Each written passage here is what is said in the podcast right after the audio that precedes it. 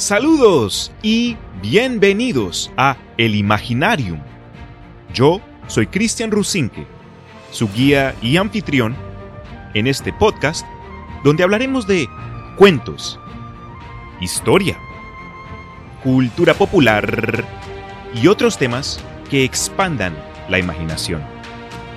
El día de hoy nos acompaña por primera vez Germán Buitrago. Saludos. Y en el episodio de hoy, ¿qué es Avatar? La leyenda de Aang.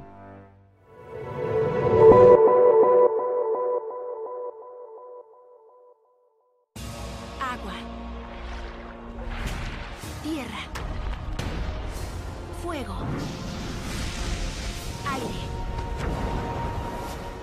Hoy les tengo severo episodio con un severo amigo que tengo desde hace muchísimo tiempo, alguien que con quien crecí en Colombia antes de mudarme acá a Texas y desde Bogotá, Colombia, Germán Buitrago. Hola Chris, muchas gracias por la invitación a esta sección de tu show y saludos a todos los espectadores de El Imaginarium. Es un orgullo para mí estar acá. Rico tenerte, man, la verdad. Algo que alcanzamos a compartir entre todos los mierderos en los que nos metimos cuando éramos niños fue una pasión por ciertas series de anime que hoy recordamos con mucho cariño. Todo lo que fue Dragon Ball, Pokémon, Supercampeones, Caballeros del Zodiaco, Digimon, Yu-Gi-Oh! anime, manga, shonen, entre otros.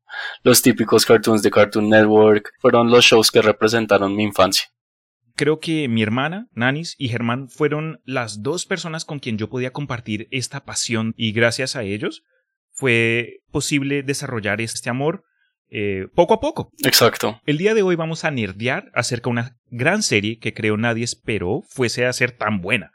Avatar, la leyenda de Aang. Pero te quiero, antes de empezar como que al jugo, Hermis, un- quiero plantearte una pregunta, pero no me la respondas ahorita mismo. La pregunta es esta.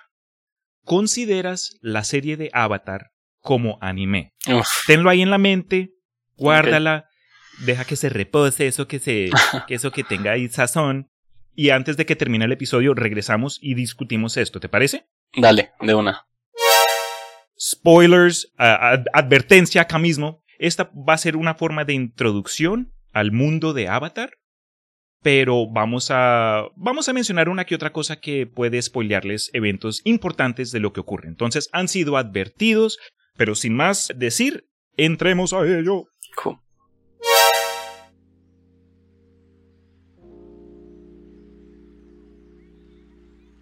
Avatar The Last Airbender, también conocida como Avatar la leyenda de Aang, e incluso Avatar, el último maestro aire, es un proyecto animado creado por Michael DiMartino y Brian Konietzko. La serie toma lugar en un mundo donde existen cuatro culturas, cada una asociada a, un, a uno de los cuatro elementos, agua, fuego, aire y tierra. Durante la serie seguimos a un grupo de niños que literalmente están tratando de terminar una guerra que ha durado por más de un siglo, eh, mientras se enfrentan eh, con desafíos de cosas causadas por esa guerra en su mundo. Avatar, creo yo, nos sorprendió a muchos, eh, no solo por su creatividad o por su tremenda banda sonora, la música fue muy chévere, o la clase de personajes que pudimos alcanzar a conocer, pero también por el sistema de poder que nos presentaron durante la serie. Como no entran mucho en detalle, eh, nunca se explica la probabilidad de que alguien en este mundo nazca con un don en particular. Y me refiero a que cada cuantas personas nacen con la forma de manipular uno de los cuatro elementos. A estos se les llaman maestros, o también en inglés uh, pero no el bender de Futurama, eso sí es otra cosa. De quienes nacen con la capacidad de maestría sobre el agua, la tierra, el fuego o el aire, solo una persona a la vez en el mundo puede llegar a aprender a usar los cuatro elementos. Y esta persona es a la que llaman el avatar. Germán nos va a contar más de esto más adelante, pero ténganlo en mente. Parte de lo que me atrajo mucho a la serie fue que los maestros de, estas, eh, de, estos elementos, cuando estaban en acción, demostraban una capacidad como de artes marciales. y como amante de series de kung fu y de peleas y todo eso, elevó el contenido porque la animación, man, la animación. Yo sé que eh, uno puede entrar a las series que les gusten por cualquier razón, ¿sabes? Ah, me gusta la trama, ah, me gustan los personajes, me gustan las peleas. Esta serie lo tiene de todo un poquito. Eh, pero, ¿qué encontraste tú? Cuéntanos. Pues se grabaron 61 episodios, los cuales se vieron en tres temporadas. Cada temporada era un libro. El libro 1 se llamaba Agua, el libro 2 se llamaba Tierra y el libro 3 se llamaba Fuego. La serie la empezaron a grabar en el 2005 y la terminaron de grabar el, en 19 de julio del 2008. En ese día se, se estrenó el último episodio de Avatar. Eh, el inglés fue su idioma original y pues aparece como género animación, aventura y fantasía. Hazme un favor, Germán. Eh, el micrófono, uh, puedes. Can you pull it back a little bit? It's too loud. I can fix that here. Super. Los sabios esperaban impacientes el regreso del avatar, pero nunca sucedía. Me estaban esperando. No te sientas mal, solo llegaste 100 años tarde. ¿Sabes lo que más me gusta de APA? Su sentido del humor. Qué lindo. Se lo diré. Eres tan gracioso, APA. Oh, olvídalo. Un caso curioso, en, la tem- en el libro 3, en la, eh, Fuego, se lanzaron 21 episodios. Fue especial.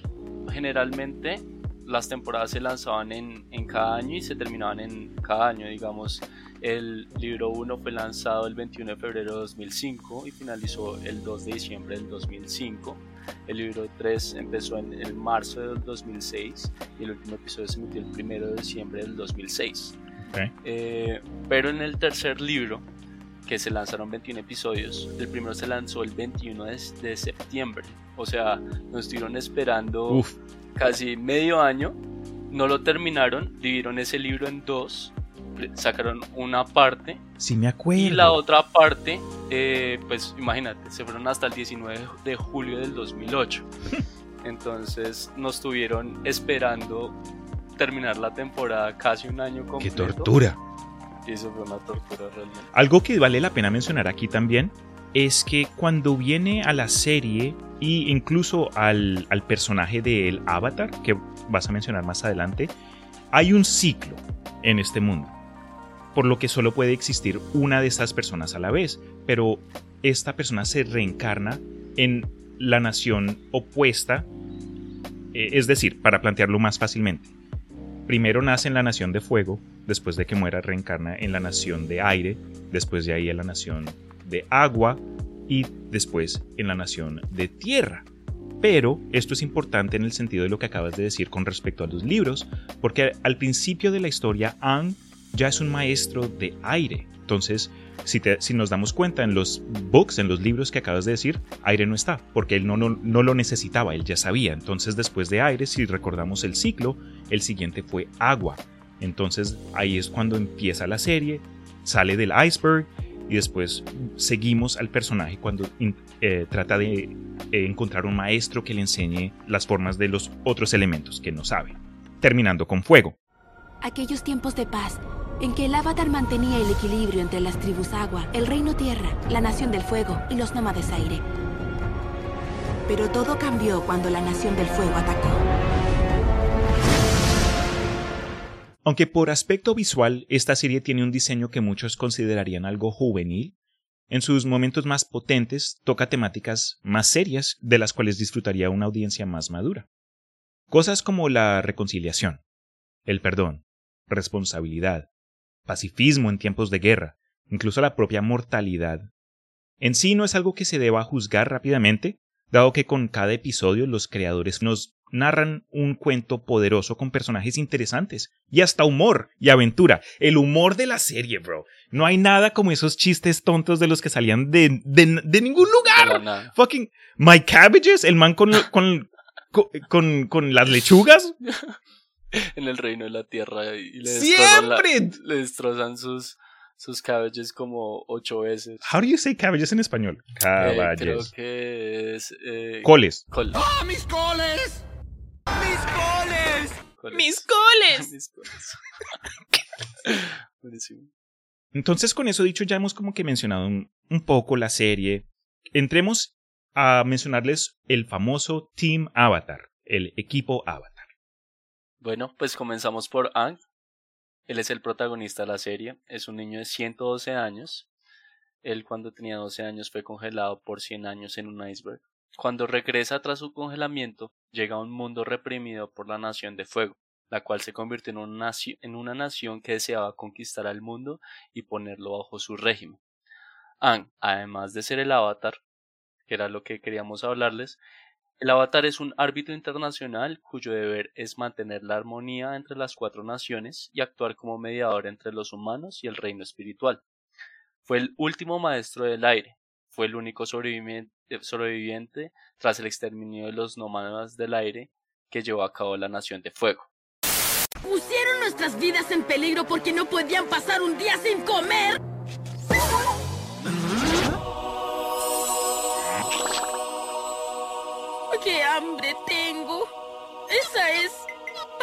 Huevo en tarta?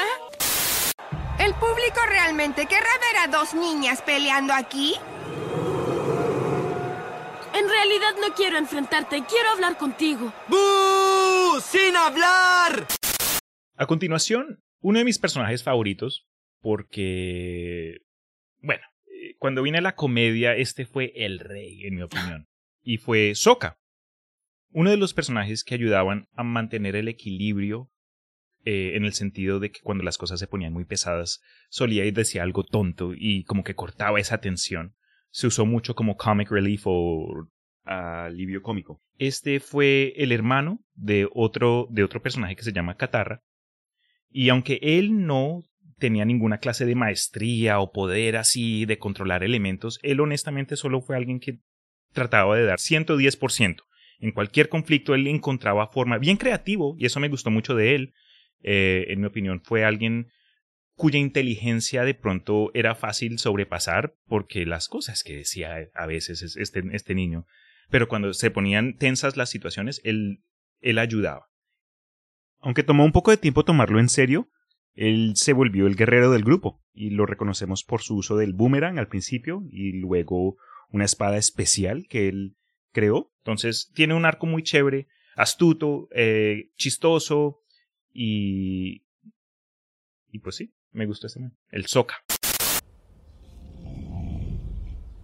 ¿Qué es esa cosa? Él es Apa, mi bisonte volador. Sí, que ella es Katara, mi hermana voladora. ¡Lo tengo! ¡Vamos! Oigan, ¿acaso yo no valgo un secuestro? Seguimos con Katara. Ella hace también parte de Team Avatar. Es una joven talentosa y valiente de 14 años, la cual fue la última maestra de agua de la tribu. Agua del Sur, que junto a su hermano Sokka encontraron a Aang encerrado en un iceberg junto a su bisonte volador. Ella puede controlar el agua en sus tres estados, tanto líquido como sólido y gaseoso. Y en el libro 3, que lo vamos a mencionar más adelante, aprende una técnica llamada sangre control, la cual puede hacer que controlar un ser viviente ah, como si fuera una marioneta. Aang está enamorado de ella y al final muestran sus sentimientos mutuamente. Necesito que lleves esto al río y lo llenes con agua.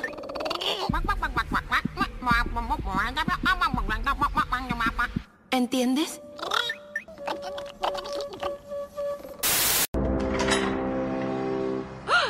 Toph, ¿no te arreglarás para salir?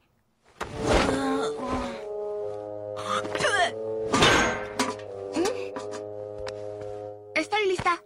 ¿Y no te vas a lavar? Tienes un poco de tierra en... Bueno, en todo tu cuerpo. Tú la llamas tierra. Yo la llamo una saludable capa protectora.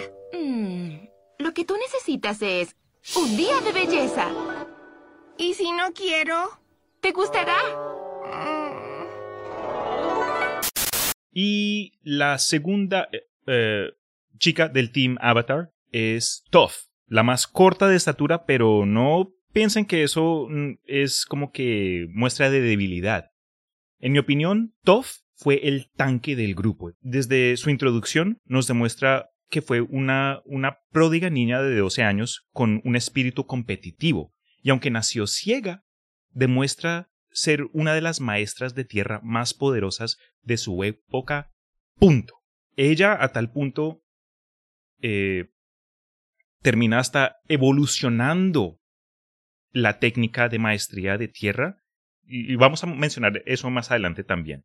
Pero esa stuff, la ruda, la sucia, la que siempre estaba ahí eh, sin zapatos, andando descalza, porque como era ciega no podía ver, pero usaba las vibraciones de eh, las vibraciones de la tierra para ver por dónde venía un enemigo, qué estaba pasando. Esas chicas no saben de lo que hablan. No importa. Una de las cosas buenas de ser ciega es que no necesito preocuparme de la apariencia. No me importa cómo me veo. No busco la aprobación de nadie. Sé muy bien quién soy. Es lo que más admiro de ti, Tov. Eres tan fuerte y segura de ti misma. Y sé que no te importa, pero... Eres muy hermosa. ¿En serio? Sí, lo eres. Te correspondería el halago, pero no tengo idea cómo luces. Gracias, Katara. ¡Au! Voy a hacer rodar esa roca hacia ti. Si tienes la actitud del maestro tierra, te mantendrás firme y la detendrás. Así. Disculpa, Toph. ¿Estás segura de que esta es la mejor forma de enseñarle a ser un maestro tierra? Me alegra que lo preguntaras. En realidad, hay una forma mejor. De esta forma, tendrá que sentir las vibraciones de la roca para detenerla. Gracias, Katara. Sí, gracias, Katara. Y por último, tenemos a Zuko. El, eh, Zuko es un joven príncipe de la Nación del Fuego. Eh, él no tuvo una vida muy fácil. Para nada. Ya que fue desterrado tras faltarle respeto a su padre en una reunión que tuvieron y eh, tuvo que enfrentarlo inclusive a su padre en un, en un combate eh, donde eh, su padre lo corrigió, no quiso pelear con él y le causó una herida en, en, la parte izquierda de la cara, casi llevándose el ojo. Sí, lo dejó cicatrizado de por vida. Tras el destierro, él, él encontró una obsesión con querer capturar al avatar porque él pensaba que si traía al avatar de vuelta, eh, pues llevarlo a la nación del fuego, podría recuperar su honor y el respeto de su padre. Sí. Eh, pues en el último libro, eh, Zuko se vuelve eh, el profesor de Aang para dominar el fuego control. Un personaje trágico, pero cuando viene a los personajes principales, creo que Zuko es el que tiene el arco más completo o más interesante porque ese cambio de, del primer episodio al último... Tiene una buena historia. Pero al principio sí me dio... ¿Sabes a quién me recordó mucho? A Team Rocket. Porque siempre era como que el malo del episodio. ¡Ah! Estamos acá. El, que llegaba a todas partes. Escúchame bien, Avatar. Tal vez derrotaste a todas mis tropas, pero mi papi es el señor de la Nación del Fuego. Así que voy a vencerte. Así puedo volver a mi casa, a mi cuarto y dormir en mi cómoda cama. ¿No puedes ir a tu casa ya? ¡No! ¡Te atraparé algún día, Avatar! Mi tío. Él siempre estuvo conmigo, incluso en los momentos malos. Él me apoyaba. Me enseñó tanto. ¿Y cómo le retribuí? Con un cuchillo en la espalda. Es lo peor que he hecho. Creo que nunca me lo perdonaré. Tu tío no te guarda ningún rencor. No te das cuenta, pero ya lo enmendaste. ¿Por qué dices eso? Porque una vez tuve una larga conversación con tu tío y no paraba de hablar de su sobrino. ¿En serio? Sí, me pareció algo irritante. Oh, lo siento. Pero también me pareció muy tierno. Tu tío solo quería que encontraras tu propio camino y que vieras la luz. Y ahora estás con nosotros. Estaría orgulloso. ¡Oh! ¿Por qué me pegas? Así demuestro el afecto.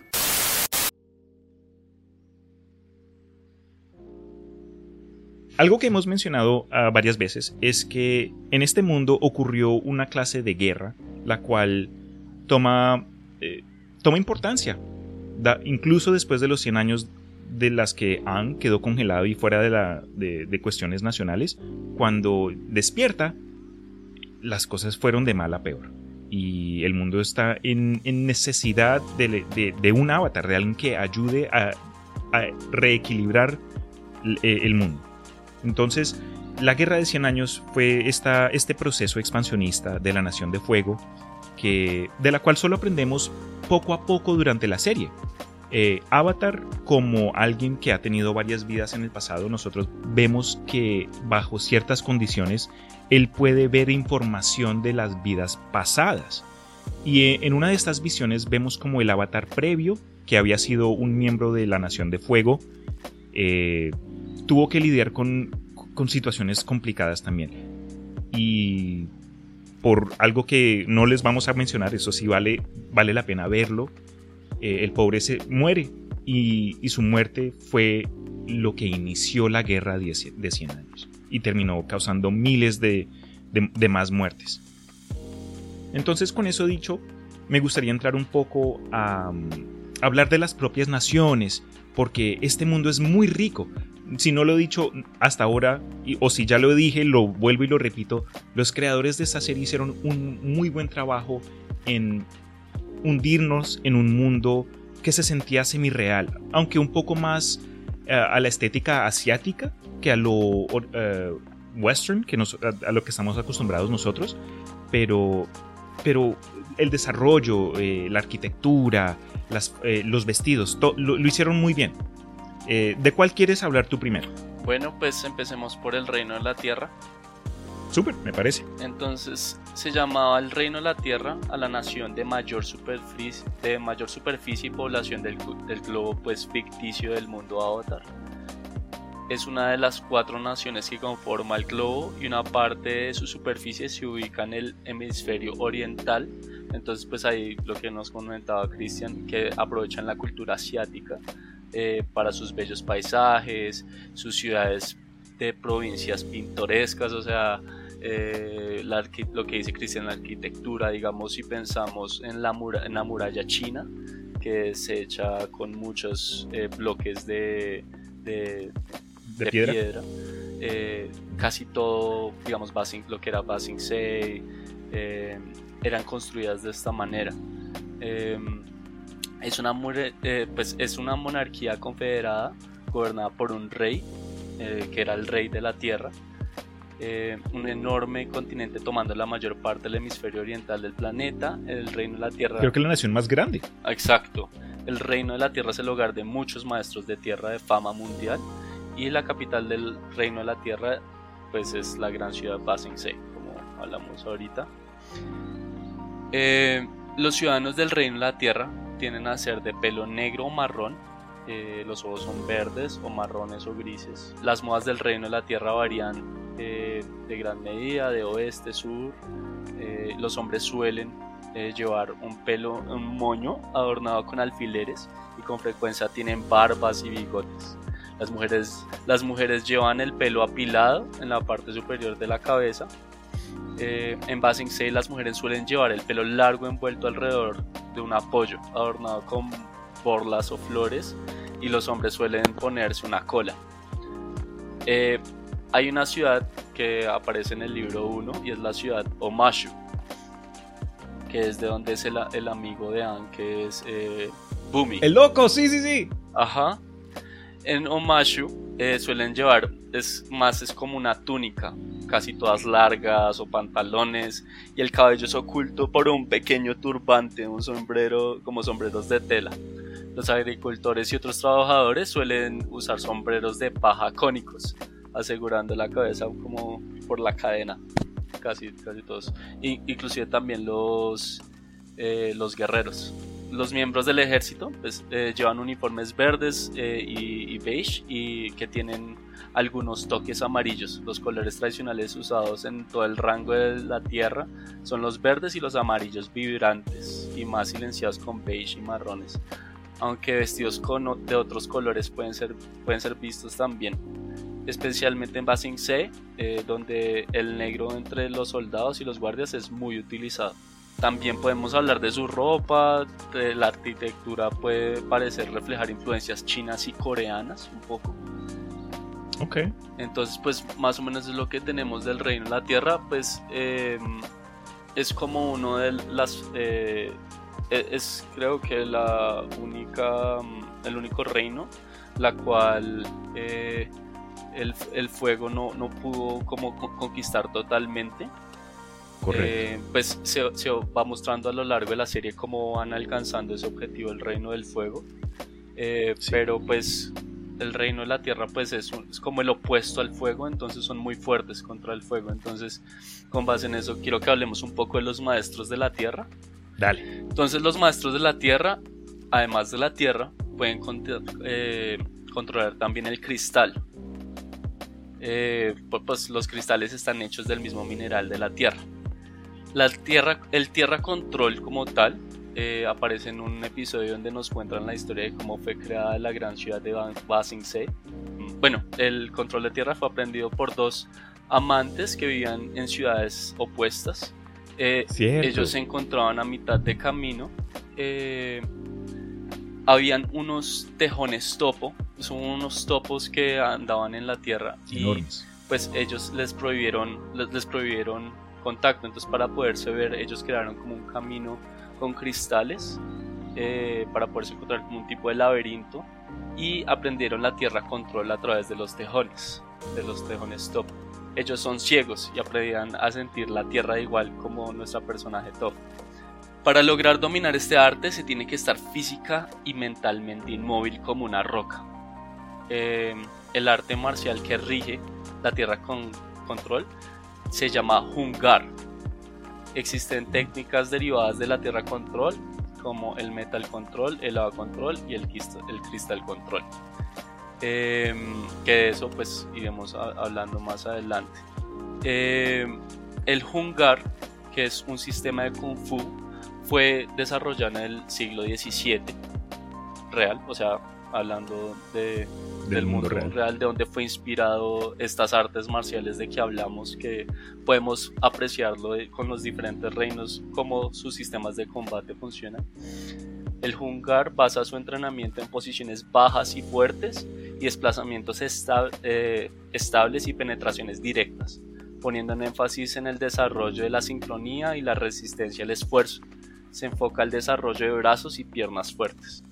Algo que también me, me llamó mucho la atención es que, eh, pues hablando del contraste de la nación de fuego y la nación de tierra, se ven súper opuestos, porque la nación de fuego son casi todos de la misma raza, entre comillas, pero en el reino de tierra es más diverso, se ve gente como que de más variedad. Y cuando viene al aspecto físico de la ciudad, me, me, me gusta mucho que es una ciudad enmurallada, hablando de la capital de tierra. Tiene como que tres niveles internos. En el centro están pues los ricos, obviamente la gente de, de nivel alto político. Después eh, en el segundo barrio está como la gente media, eh, mercanteres, eh, todo eso. Y al final, en, en el último de los, de, de, los sectores, la gente pobre, los no deseados. No fue un reino perfecto, pero obviamente estaban sobreviviendo durante tiempos de guerra. Sí, y pues digamos tecnológicamente, eh, pues es como la segunda ciudad más importante de este mundo ficticio. Uh -huh. Tenían un sistema de transporte, mercado. Sí, tenían un tren o un metro. Eh, es un metro controlado por, por tierra. Entonces tenían Super. como sus eh, sus, sus vendors, sus, sus maestros de la tierra manejando Sí, como conductores. Como conductores, correcto. Sí, muy, muy chévere. Eh, los movimientos que tenían eh, para mover, no sé, con las construcciones, cómo hacían las construcciones. Eh, es, es, realmente, o sea, práctico, digamos, si en el mundo real funcionara de esa manera, sería muy práctico poder hacer construcciones de todo Definitivamente, más rápido. Y esta, esta es la nación, bueno, hablando de eh, la maestría de tierra o tierra control o earthbending, esta creo que es la segunda de las cuatro que tiene más derivados, porque mencionaste cristal, mencionaste... Eh, metal. Metal. Y lava eh, control. Y lava. Lo chévere de esta serie, no es algo que presenciamos mucho en Avatar, la leyenda de Aang, pero vemos en la segunda serie, que de pronto podemos hacer un episodio en el futuro, pero dependiendo en, tus genes, es decir, eh, tus antepasados, puedes desarrollar un subcontrol basado en dos distintos. Y hubo un ejemplo de alguien que tuvo una padre de la nación de tierra y una madre de la nación de fuego, y este joven eventualmente desarrolló la capacidad de controlar lava. Sí, en, digamos lo que era el Metal Control, lo, la cual pues lo consiguió Toff, nuestra, una de nuestras personajes principales. De hecho, eh, si miramos la serie, ella aprendió de los topos que también eran ciegos a, a manejar la tierra. Eh, ella lo que hacía era mediante piso, o sea, ella pisoteaba la tierra y generaba como unas ondas, las cuales le permitía ver dónde, primero dónde estaban sus enemigos. Y en uno de los episodios es capturada y pues la dejan encerrada en como en un fuerte de metal. Sí, como un ataúd de metal, pero no tenía contacto con la tierra. No tenía contacto con la tierra, exacto.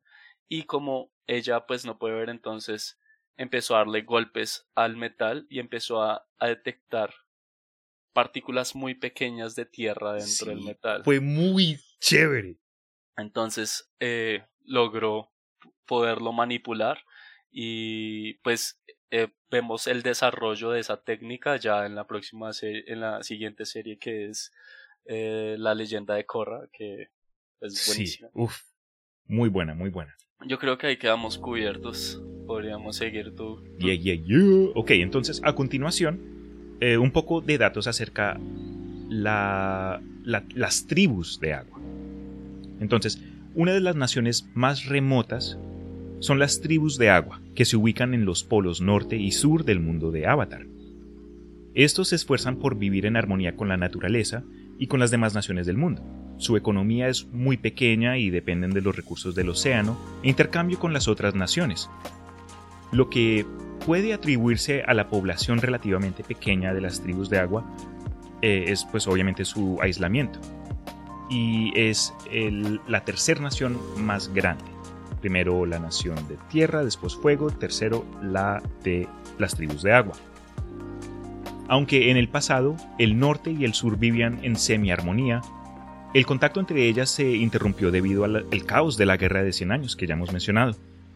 Entonces, en comparación a la tribu del sur que pues fue arrasada durante la guerra, la tribu del norte es un poco más, eh, mucho mejor defendida dado a su, su protección natural. Tienen como que un, capas de hielo detrás de sí. Está, es, fue hecha almost like carved out of the iceberg. Eh, sí, es como tallada. Eh, por lo mismo que hablábamos ahorita, en el agua control pues tenemos como eh, esas tres manipulaciones del agua, tanto líquido, gaseoso y sólido, y en su estado sólido que es el hielo, eh, pues construyeron, digamos como lo hacían eh, los iglús, digamos, que son a, partir de bloques de hielo, como si fueran ladrillos, construyeron este, pues digamos, esta nación eh, del hemisferio norte.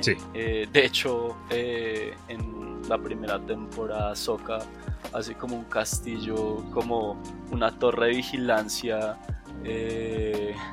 pues, o sea, como como lo haría, digamos, un como no sé, un indígena. En su tribu del sur. Y vemos la diferencia total al otro lado. Eso, eso voy a decir, la diferencia de arquitectura entre las dos naciones es, es día y noche en el sur no saben, bueno, no es que no sepan, pero en el norte vemos edificios más completos, carreteras hechas de hielo, puentes, vemos detalles como que eh, la artesanía en los edificios, eso tenían columnas, grandes eh, halls por dentro, muy hermoso, muy hermoso. Los miembros de cada tribu suelen tener ojos azules o grises, cabello castaño, claro o profundo, a veces hasta negro, y de piel morena. Eh, la ropa de la tribu de agua suele ser, un conjunto de anorak azul y pantalones forrados y adornados con cuero blanco, acompañados de como que de guantecitos. Eh, se visten como, como gente nativa de, lugares fríos en el mundo real.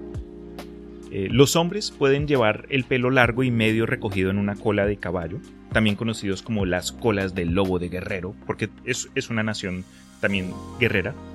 Y las mujeres trenzan su cabello en varios estilos, a veces con cuentas decorativas, y muchos lucen anillos para el cabello en varios estilos. Entonces eh, se expresan mucho con su cabello largo, negro o marrón, que lo ponen de forma... Hasta me recuerda un poco a las colitas de Star Wars, de la princesa Leia. Eh, en la tribu Agua del Sur se ha mostrado a las mujeres con el cabello recogido en un moño con una banda decorativa.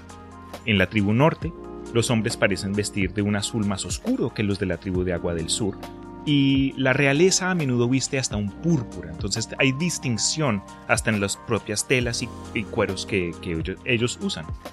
Sus influencias y a veces las apariencias se basan en gran parte en la moda y las culturas inuit y los nativoamericanos del norte. Siguiendo adelante, la maestría de agua se basa en los movimientos fluidos del Tai Chi, que es un arte marcial que existe nuevamente acá en nuestro mundo, que uno de los personajes que se llama Kisu describe como es menos sobre la fuerza y más sobre la alineación, la estructura corporal, la respiración y la visualización. El combate es solo un elemento del tai chi, que se usa con la misma frecuencia en una forma más lenta para guiar la meditación y fortalecer la conexión entre la mente y el cuerpo. Este estilo se refleja en el hecho de que la maestría de agua es el único tipo de maestría que se puede utilizar para pacificar espíritus y sanar heridas. Entonces, una de las únicas habilidades que demuestra sanación, obviamente sumamente importante, especialmente durante tiempos de guerra. Curiosamente, existe una tercera división de las tribus de agua que vale la pena mencionar, eh, a la cual se le denomina la tribu del pantano. Y es muy. Es la creatividad, como que de cuando salieron con esto. Yo me acuerdo del episodio, pero lo describo antes de, de, tratar de spoilearlo. Pero los habitantes de la tribu del pantano eh, usan sombreros de hojas simples, taparrabos y muñecas, todos de color verde que reflejan el color del agua y su entorno en el pantano. A veces hasta incluso usan armadura de madera. Entonces, si dijimos que las tribus del sur son como que un poco más eh, o menos avanzadas con, el, con su avance tecnológico, las tribus del pantano son hasta incluso más retrógradas, porque no ahí a lo Tarzán en taparrabo y hasta los acentos que en la versión de inglés a estos personajes les pusieron un acento hillbilly como que al, al, al country, como que los los manes ahí que se la que, viven en el campo. Lo que pienso de esta de esta cultura es que intentaron em, replicar un poco el tema del Amazonas. Hay como un árbol central el cual está conectado a todo ese bosque donde ellos habitan. Sí. Y ahí es donde se produce el vine control o como es como una maestría de las plantas o como de las viñas eh, y crean de hecho como un monstruo el cual lo pueden controlar es, muy bueno pero son muy chistosos. Para eh, reflejar lo que había mencionado el Germán cuando habló de la nación de tierra mencionó también las, eh, las variedades de maestría de agua. Entonces esta puede ser no solo en los tres estados físicos de, de este elemento pero también este, del agua pero incluso bajo ciertas condiciones que serían la luna llena, un maestro de agua puede llevar a controlar a un ser vivo usando la sangre de esa persona como el medio de control, entonces como un títere. Y en los, eh, en los miembros de la tribu del pantano, ellos terminan controlando el agua en las plantas. Es creo que la única maestría que te puede hasta dar control de otro ser vivo. Muy loco, muy loco, muy chévere. y con el, hecho de que pueden curar, OP. Sí, definitivamente. Digamos, eh, como hablábamos de los topos en la parte de la nación de la tierra, en la nación del agua tenemos eh, que el control del agua proviene de dos eh, espíritus los cuales los, los, tienen en los tienen en la tribu del norte. Eh, uno es el espíritu de la luna y el otro es el espíritu del océano eh, que son como koi fish eh, peces koi. Em, el poder de, la, del- del- de los maestros del agua proviene de la luna. Entonces podemos ver lo que sucede en la primera temporada cuando eh, el general Shao, eh, general o comandante creo que es, Shao, Creo que general. aniquila al espíritu de la luna, quitándole por completo el, el poder de control de agua. Y es muy interesante porque eso también lo vamos a ver con el reino del fuego. eh, clarifico que cada forma de maestría se puede rastrear a un origen. De acuerdo al lore, al lore de, la serie, el primer maestro del agua fue la luna. El primer maestro de la tierra fueron esos topos ciegos enormes que le enseñaron a, a esta pareja, a los Romeo y Julieta, para encontrarse y rumbearse. Pero al mismo tiempo, las capacidades de maestría se pueden ver afectadas por eventos eh, climáticos y eventos naturales. Por ejemplo, ah, los maestros de agua son sumamente más poderosos durante la noche que durante el día, porque tienen influencia mayor desde la luna, lo que ellos creen fue el primer maestro de agua. Entonces, cuando ocurrió lo, que este man hizo, el, general Chao, que básicamente mató a la luna, lo cual tuvo efectos en el mundo completo, fue, un lío entero. Y entonces eso también me lleva al punto de que existe el mundo espiritual y existe el mundo físico y las reacciones pueden tener consecuencias en ambas. Entonces, e- e- ese dualismo que nos presenta la serie eh, fue, muy, fue, fue, muy, fue muy propio y, nuevamente fue algo que me llamó mucho la atención. Eh, pero ese fue la tribu de agua. Eh, ¿Quieres hablar de, de otra a, a continuación? Sí, eh, seguimos yo creo con el reino del fuego. Súper. Puede ser. La Nación del Fuego, wow. Bueno, es una de las cuatro naciones y es una monarquía absoluta dirigida por el Señor del Fuego. Entonces, digamos, si lo que vemos el, eh, la cultura china, pues tiene un rey, si es total monarquía, y pues en este caso es el Señor del Fuego. Eh, geográficamente, esta nación eh, dentro de este mundo ficticio está a lo largo de la línea del Ecuador y está representado por islas. Sí, es como que un arquipélago o algo así. Exacto, eh, son como... Está puesto en el hemisferio occidental del globo y está compuesto como por varias islas, las cuales son- se llaman Islas de Fuego. Su capital se conoce simplemente como la capital de la Nación del Fuego y la Muy originales estos manes. y el gentilicio de la Nación del Fuego se conoce como Nacionales de Fuego. La Nación del Fuego es la segunda nación más grande en términos de área después del Reino de la Tierra, mientras que su economía es la más poderosa del mundo. Su fuerte sector industrial y los extensos desarrollos tecnológicos no solo les permitieron a la Nación del Fuego crear un ejército extremadamente poderoso, sino que también inició la modernización de la, y la globalización mundial. ¿sí? En la segunda serie de, de la leyenda de Korra, eh, pues además de eso también era el país más fuerte y, más avanzado del mundo, o sea, económicamente, tecnológicamente, eh, en la parte militar, pues, o sea, lleva- Claro. se llevan adelante a todos. Mucha orden. Mm. Sí, mucho régimen, se ve el tema de la disciplina, el tema de, de la jerarquía, eh, se ve cómo están regados, digamos, alrededor del- de este mundo ficticio, vemos diferentes bases militares en diferentes sectores. Entonces sí es demasiado ordenada y yo creo que eso es lo que los llevó a hacer, pues, o sea, como la conquista que, que, que llegaron a Claro. cabo, digamos, ese orden. Es una nación nacionalista. Exacto. Y eh, nosotros, obviamente, aunque es una serie de televisión de muñequitos, nosotros en el mundo podemos reconocer a varias naciones que de pronto pudieron haber sido inspiraciones que, que, que vemos representadas en la Nación de Fuego. Sí, la Nación de Fuego podría ser como lo que nosotros tuvimos, como los nazis, eh, un régimen total, eh, liderado por una sola persona. Entonces, pues realmente yo creo que vino de aquí esa inspiración de como la conquista mundial. Entonces, esa es la parte, digamos, de lo que es la geografía y un poco de la parte de la historia. Eh, hablemos un poco de la gente.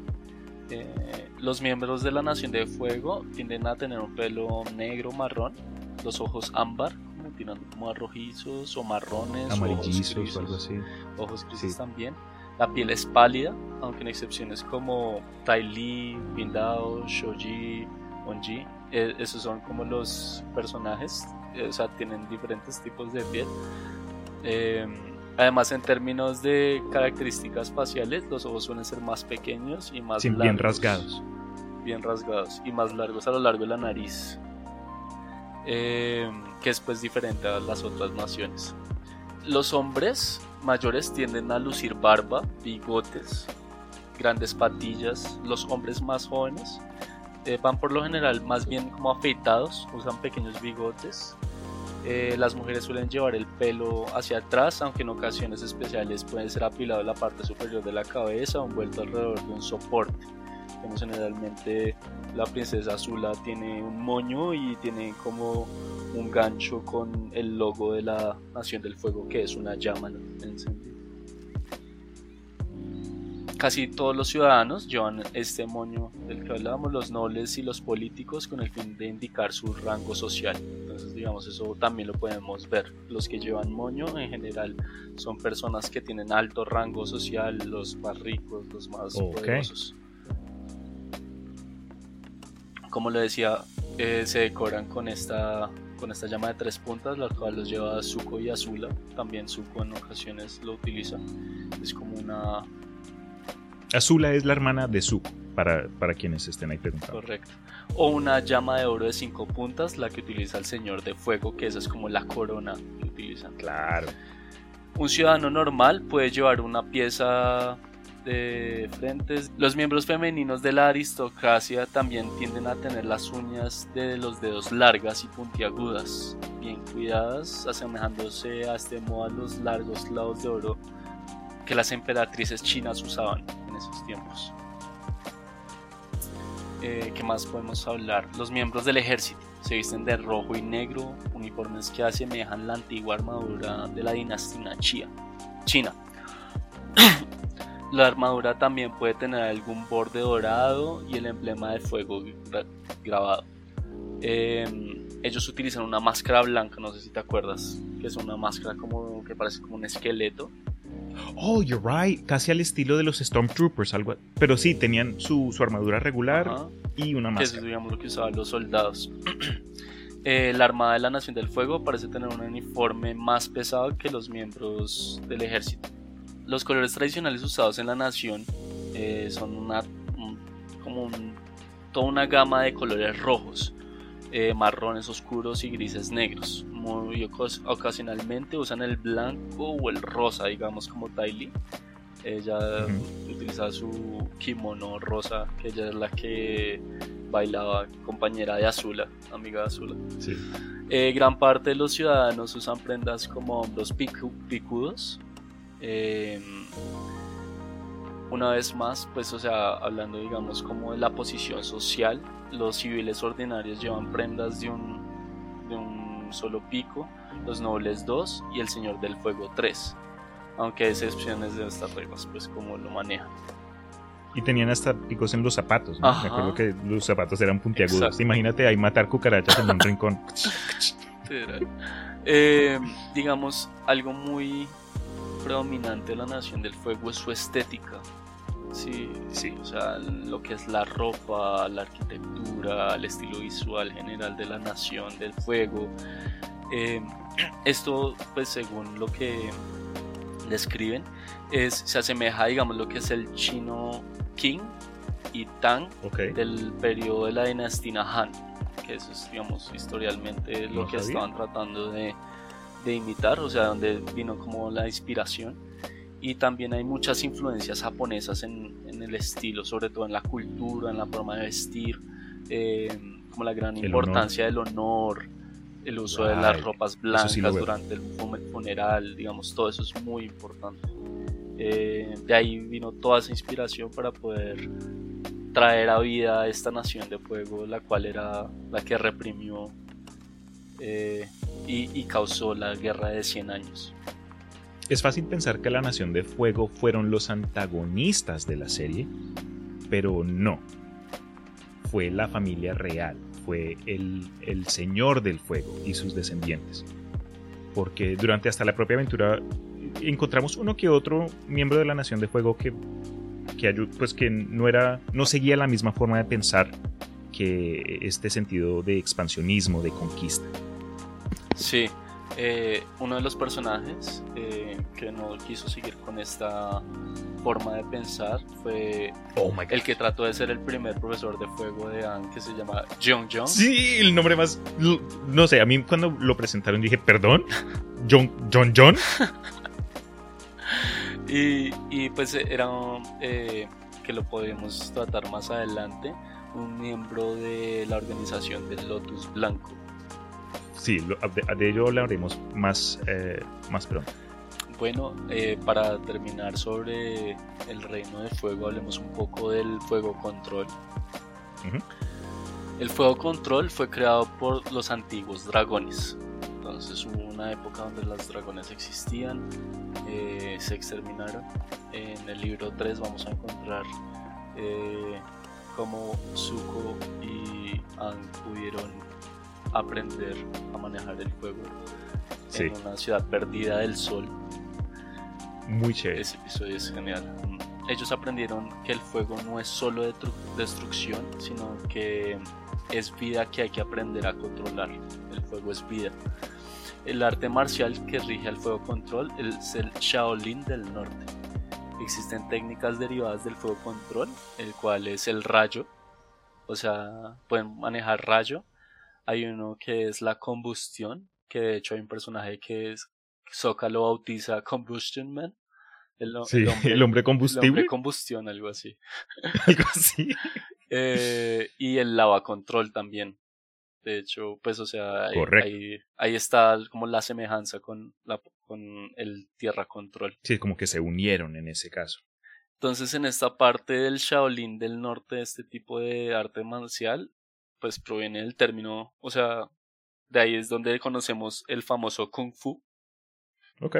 Que es, que es pues una práctica, una habilidad, un entrenamiento de habilidad, lo que se adquiere con el tiempo eh, y tuvo sus principales exponentes en el templo Shaolin de la provincia de Henan en la zona, zona norte de China central. El entrenamiento en el templo era duro, digamos, en la, lo que es la historia real.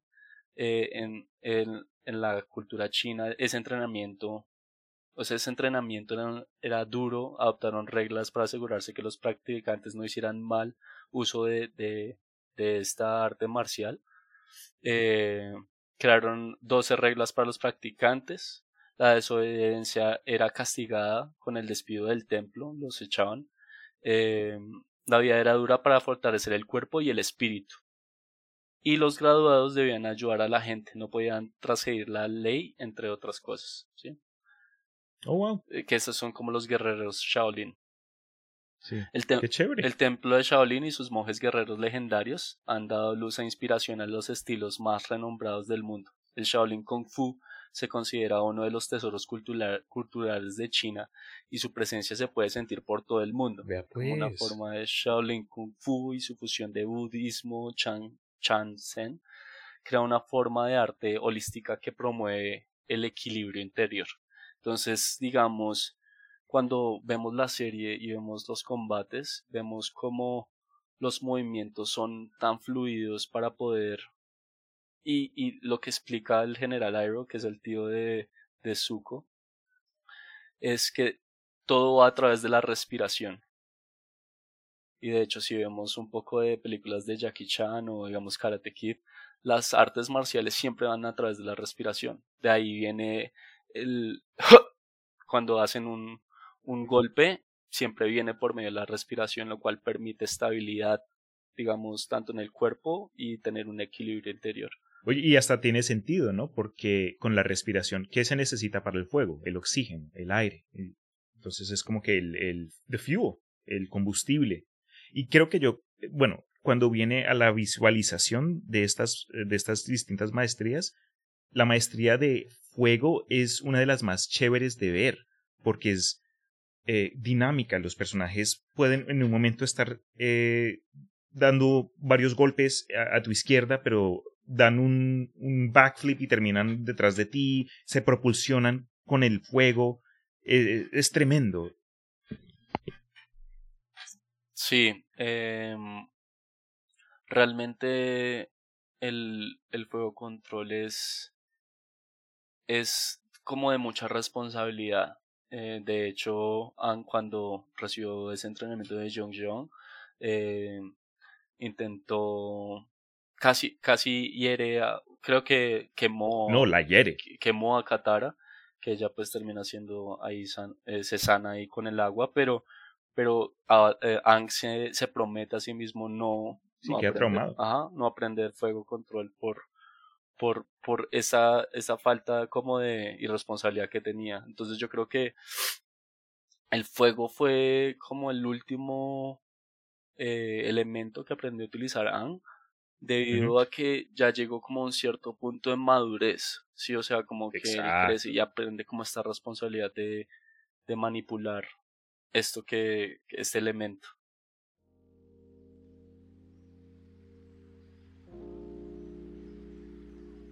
La nación con la historia más trágica, dado a que al comienzo de la historia ha sido exterminada por la Nación de Fuego en la búsqueda del avatar, que era la única persona que se podía interponer con este, esta campaña de guerra, la Nación de Fuego tomó la decisión de exterminar a, los nómadas de aire porque ellos sabían que basado en el ciclo del avatar, eh, el avatar siguiente iba a nacer de esta nación. Y, estos fueron una orden monástica de hombres y mujeres que practicaban la maestría del aire, viviendo vidas pacíficas y vegetarianas en una cultura aislada y teocrática.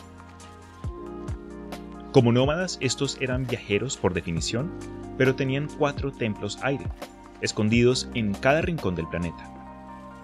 A diferencia de otras naciones, la población que conformaban los nómadas de aire eran sin ninguna excepción, todos maestros debido al alto nivel de la espiritualidad de su gente, y vivían en armonía con la naturaleza. Por eso es que también les gustaba pasar de un lugar a otro, no, no, no usar todos los recursos de un lugar a la vez. También eran amantes de la diversión y tenían un gran sentido del humor, algo que podemos ver reflejado en el protagonista.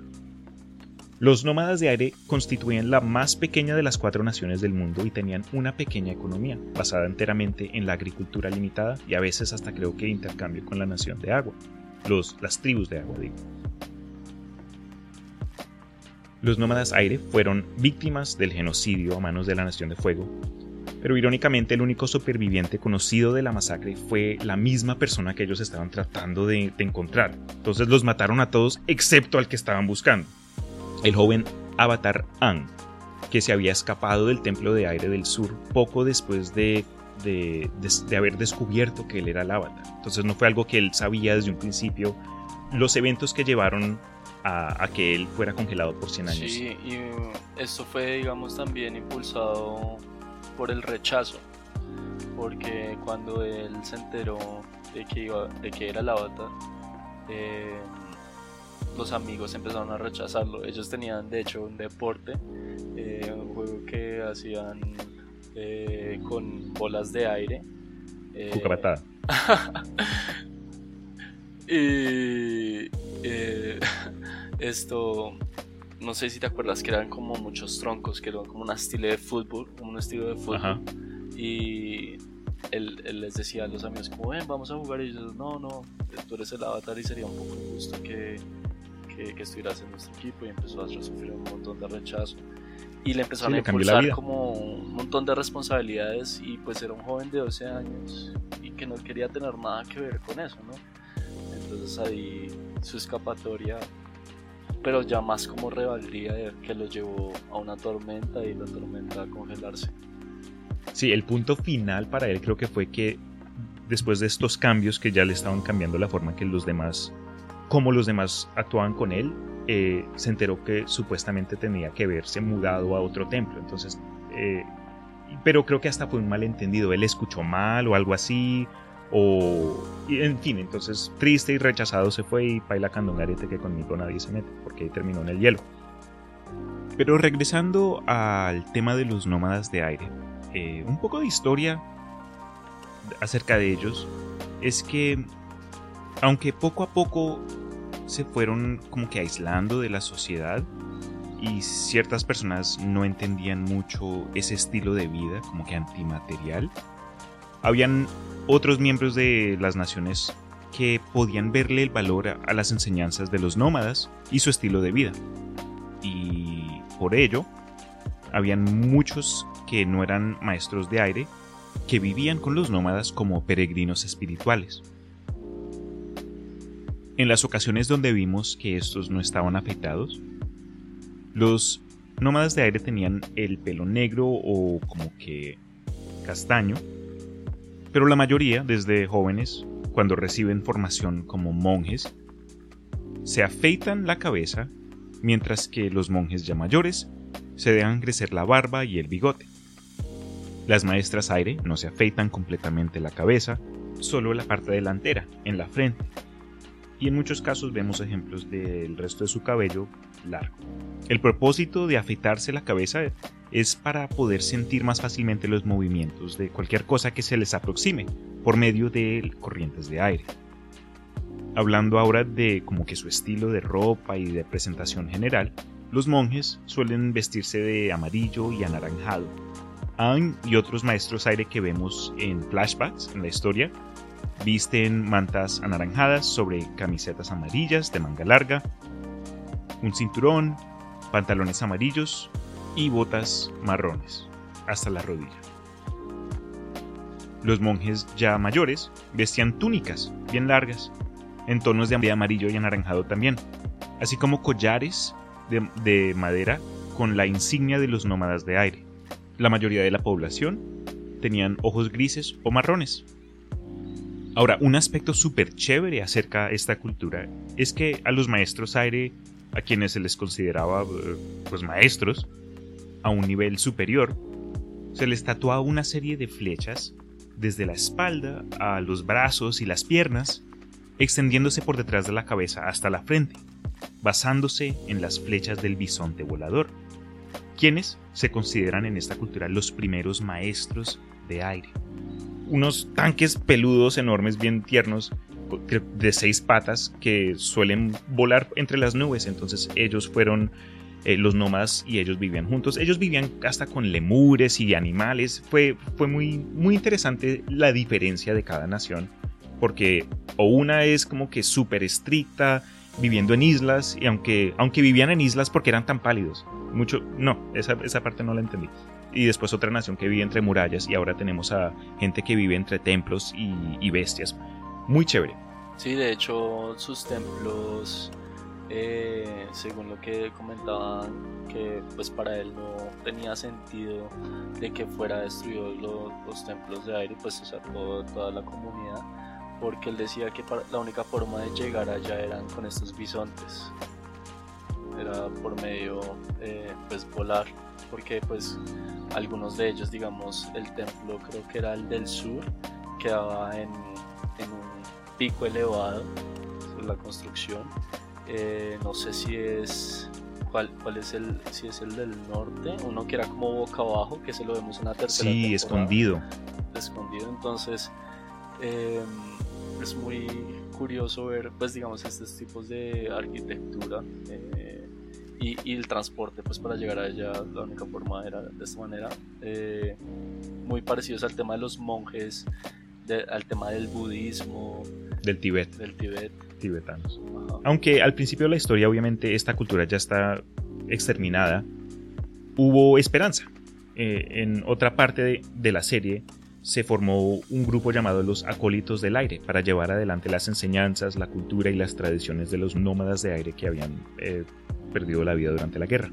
Habiendo restaurado los edificios eh, a, su antigua gloria, no todos, creo que hasta unos tuvieron cambios, porque como dijo Germán, en esta época ya la industrialización estaba, en, estaba entrando, entonces eh, podemos ver la introducción de, de ciertos vehículos, cosas de ese tipo. Entonces, Anne y sus amigos pudieron revitalizar una nueva versión, porque no fueron los nómadas de aire, fueron como que los nómadas punto, .5, New Version 1.5. Eh, y ah. que hay un poco ¿qué nos puedes contar un poco de, su estilo de Kung Fu? ok, buena pregunta. Yo me acuerdo que cuando esta serie salió por televisión habían propagandas en Nickelodeon que nos daban un poquito de información, como que para, para nosotros los sedientos que queríamos más, eh, nos mostraron un sneak peek ah, del proceso creativo y de la que me acuerdo más, porque de los cuatro, los de aire siempre fueron mis favoritos. Me acuerdo que la forma de combate está basado en arte marcial llamado Bagua, que es bien curioso se centra en movimientos circulares, ambos del cuerpo y de los brazos y las piernas, con el propósito de redireccionar el poder que alguien esté tratando de imponer sobre ti. Entonces es más un arte defensivo que algo que se pueda utilizar de forma agresiva ah, y se refleja muchísimo en las responsabilidades y los valores de los nómadas de aire. Nuevamente, estos eran, eran gente pacifistas, eran nómadas, entonces querían dejar un impacto mínimo. Ah, incluso no peleaban hasta que les tocara. Si buscan ustedes en YouTube, ahí van a encontrar algo, pero busquen eh, ese estilo y van a ver que en ciertas formas de entrenamiento, imagínate tú un hueco en la tierra y hay, no sé, unas 12, 12 a 20 eh, palos, como que troncos de madera, y parte de las prácticas eran alguien que se paraba en cada tronco y tenían que moverse en un círculo, después darse la vuelta, rotar, y esa era una de las formas que practicaban. Poco a poco creo que se elevaban más los troncos, entonces era, you know, súper uh, peligroso, pero eh, sí, esas eran las formas marciales.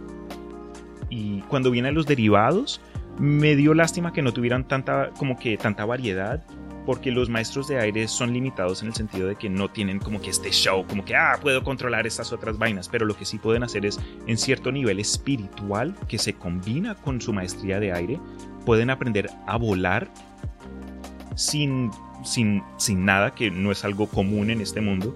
También pueden incluso eh, hacer proyección astral, ya sería como que una infusión más de, su punto.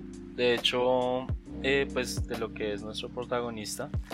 Además de ser como ese árbitro entre las cuatro naciones para poder mantener esa armonía que debe haber, él también debe interceder entre los humanos y el reino espiritual. Entonces es como el mediador.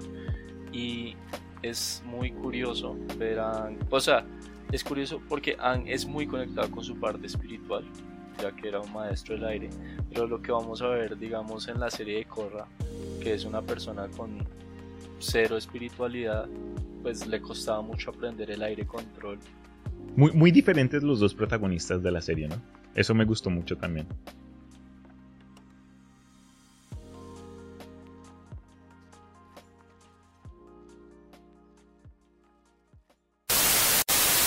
Ah, acompáñanos. Tenemos que hablar contigo.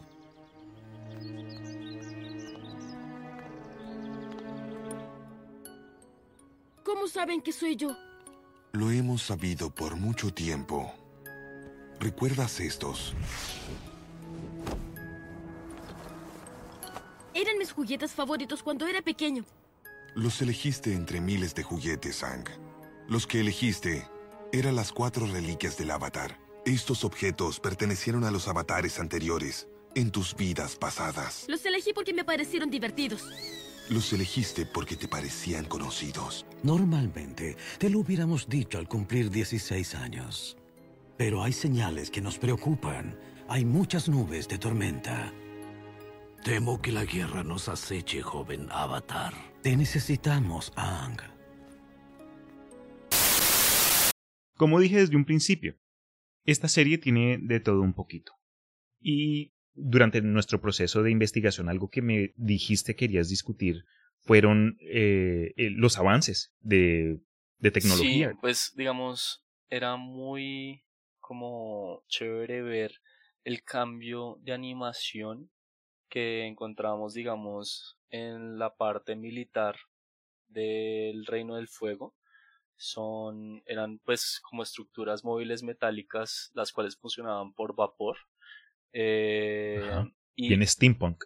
Ajá exacto y es como una animación totalmente diferente eh, hay un hay una película eh, de anime que se llama Steam Boy eh, y, y pues o, sea como que este tipo de animación la traje siento que la trajeron de ahí como inspirada de esto eh, puede ser que es digamos basado en la metalurgia que es la esencia más avanzada de la nación del fuego eh, debido al hecho de que tienen muchas armas, transportes, dispositivos de metal, tales como la perforación, que, que fue lo que utilizaron para atravesar Basin eh, que es pues una de las ventajas estratégicas que tenía la Nación de Fuego, además, o sea, sobre las otras naciones, eh, porque pues ellos eran incapaces de doblar el metal, entonces esa era como esa ventaja que tenían.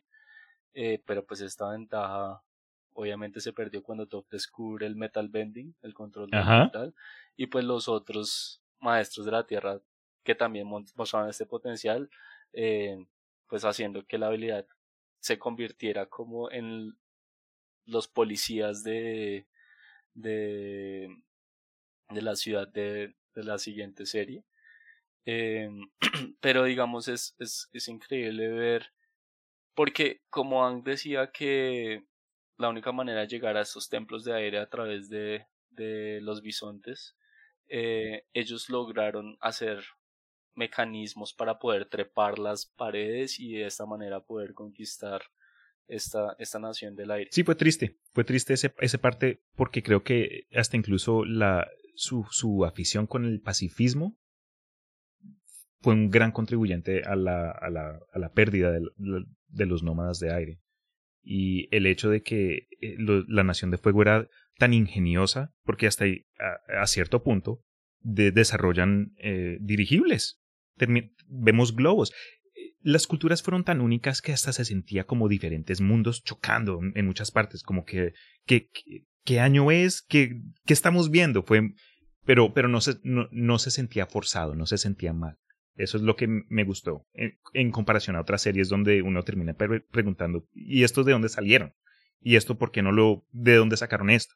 Todo tiene sentido y, y corresponde con, como que con las filosofías propias de cada nación. Muchas alegorías, muchas cosas pudimos aprender de esta serie, lo cual me gustó mucho, Germán.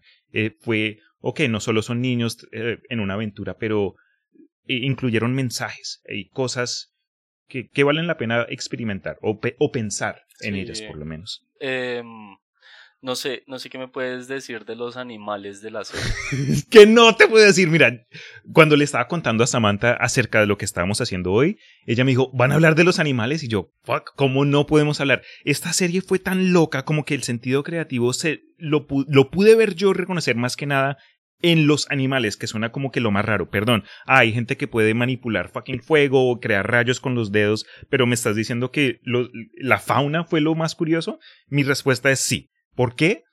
Porque uno sale al parque y, y ¿qué ve? Digamos, una ardilla ahí en un árbol o una paloma. Uno en el mundo de Avatar sale, pero no ve una paloma, no ve una ardilla, ve una palomardilla.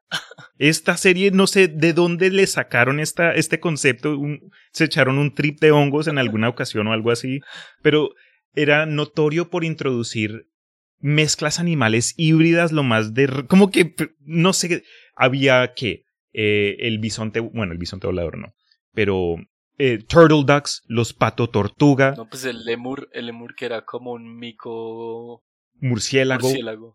Eh, esa, esa, esa fusión de quimeras, como que nunca lo explican, ¿sabes? Nunca, nunca le, nunca, y no creo que necesitaba esta explicación, pero fue otro de los puntos eh, que, que le, le, dio carisma a la serie, le dio como que esta, este toque de, de humor, pero por un ángulo que no te lo esperabas.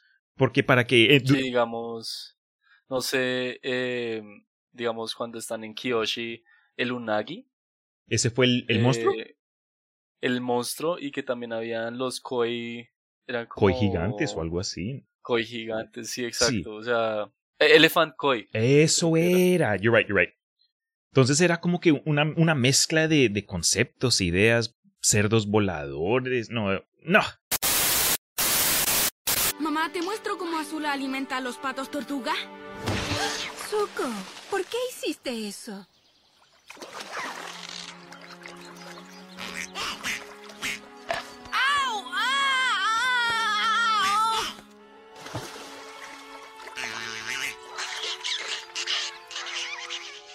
Pato tortuga! ¿Por qué me atacó así? Zuko, es como reaccionan las madres si molestas a sus bebés. Ellas te atacarán.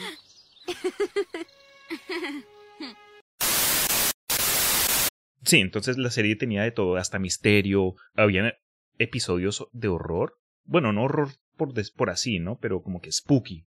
¿Te acuerdas del demonio, el espíritu de mil caras? Sí, obvio. Sí, un, un, porque Aang siendo el intermedio del mundo espiritual y el mundo físico tenía que encontrar equilibrio ayudando a la gente pues en el mundo real y en el mundo espiritual. Y hubo un caso donde creo que alguien perdió la cara o algo así. Tuvo que enfrentarse con un espíritu que si él veía que tú te expresabas de cualquier forma, te, te robaba la cara y tú terminabas como que como un ser con, con ¡ah! no sé, Sin rostro. sin rostro, súper raro.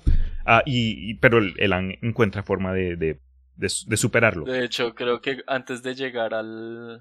A, a- como a, a ese árbol que entra y termina siendo como una cueva, se encuentra con un mico sin rostro. That's right. Y me acuerdo que fue como que el choque.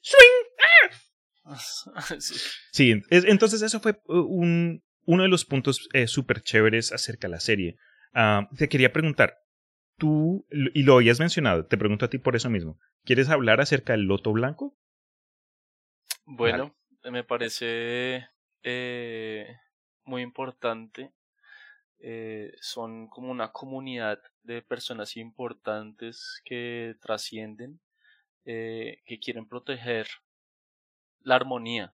Entonces, digamos, ellos son generalmente los que se encargan en buscar al siguiente avatar. Eh, son los que protegen, digamos, el balance entre el reino espiritual además del avatar, digamos, mientras que el avatar está creciendo, ellos son los que se encargan de enseñarle, eh, que eso lo podemos ver en la leyenda de Korra, pues es algo que no que no, no, no sucede en la leyenda ya que él se pierde y pues no tuvo contacto con estas personas. Dentro de ellos podemos ver personajes importantes como Iroh, eh, está el maestro de, de Sokka, el maestro Pindao, que era un espadachín, como el Master Swordsman. Em, y, John y, John pues incluso. ellos se... Ajá, John John era uno de ellos. Eh, de hecho, no sé si el, el, el ma- Pacu, el, el maestro de, Sí, de también. De agua. Sí. Eh, y, o sea, cuando ellos se ponen a pelear juntos, me parece una nota cuando empiezan cada uno a mostrar sus habilidades. Eh, John John utilizando el fuego. Sí. una. Tremendo. Eh, no sé, eh, se caracterizaban por sus atuendos azules con blanco. Tenían un lotus, creo que abajo del cuello. Eh, Era como una organización secreta, ¿no? Porque obviamente, especial, especialmente en el tiempo de guerra, alguien que esté eh, tratando de ayudar o contribuir al avatar, obviamente los cazan y los matan. Entonces el hecho de que encontramos a tantos personajes a través de la historia que terminan siendo miembros de esta organización secreta eh, para el bien, fue como que el, el opuesto al Illuminati de- del mundo real, ¿no? Fue, no sé, piénsenlo de esa forma, pero para, y con respecto al maestro de Sokka, que Sokka eventualmente desarrolla sus habilidades con las espadas gracias a este señor, eh, para, para decir que el miembro más débil de tu equipo es el mejor espadachín del mundo, piénsenlo así. Y mm, creo que ellos se caracterizaban y su nombre viene de ese juego que es como el ajedrez de, del mundo Avatar que mm, recuerdo su nombre. What the fuck was it El called? que, ¿Qué? eh, ¿Mahjong? No, no era Mahjong. Eh, what did they play in Avatar? Pai Show. Pai el Show. Pai Show. Y el tío Iroh siempre era, ah, siéntate y tomémonos un té y juguemos una partidita de Pai Show. Y una de las fichas que él tenía era el Lotus Blanco. Entonces ellos como que el secreto, el código secreto para entrar a las organizaciones, creo que entregaban el Lotus Blanco para, para darse referencia que son ellos y tenían como sus reuniones secretas y al final ya tienen como más, se involucran más en la serie. Creo que perdí mi teja del loto. ¿Cambiaste nuestro curso por una pieza de tu juego? Príncipe Zuko, te vas a reír mucho cuando te diga esto. La teja del loto estuvo en mi manga todo el tiempo.